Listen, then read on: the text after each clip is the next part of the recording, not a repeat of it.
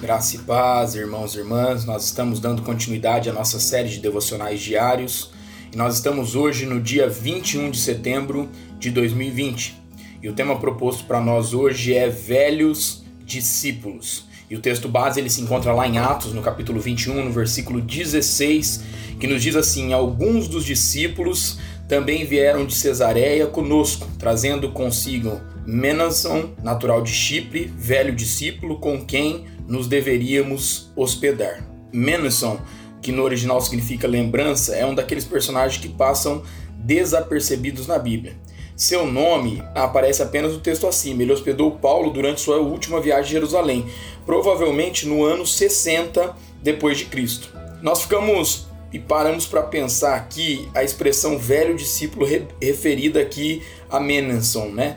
O termo original para velho é arcaios, de onde vem arcaico. Gosto dos velhos discípulos.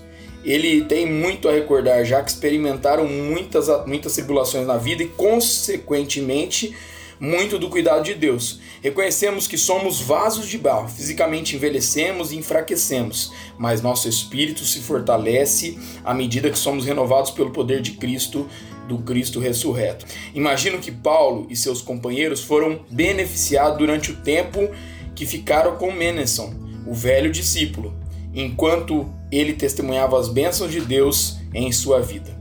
Valorizemos e respeitemos os velhos discípulos, que saibam que são apreciados por cada um de nós, entendendo que na palavra de Deus, apesar da idade avançada, Deus ele tem grandes planos a realizar sobre a vida de cada um de nós. Que a nossa oração hoje seja: Senhor, leva-nos sempre a respeitarmos e valorizarmos teus discípulos mais velhos e ajuda-nos a cumprirmos o teu mandamento de fazer novos discípulos. Deus abençoe meu irmão, minha irmã, sua vida, sua casa e a sua família, em nome de Jesus.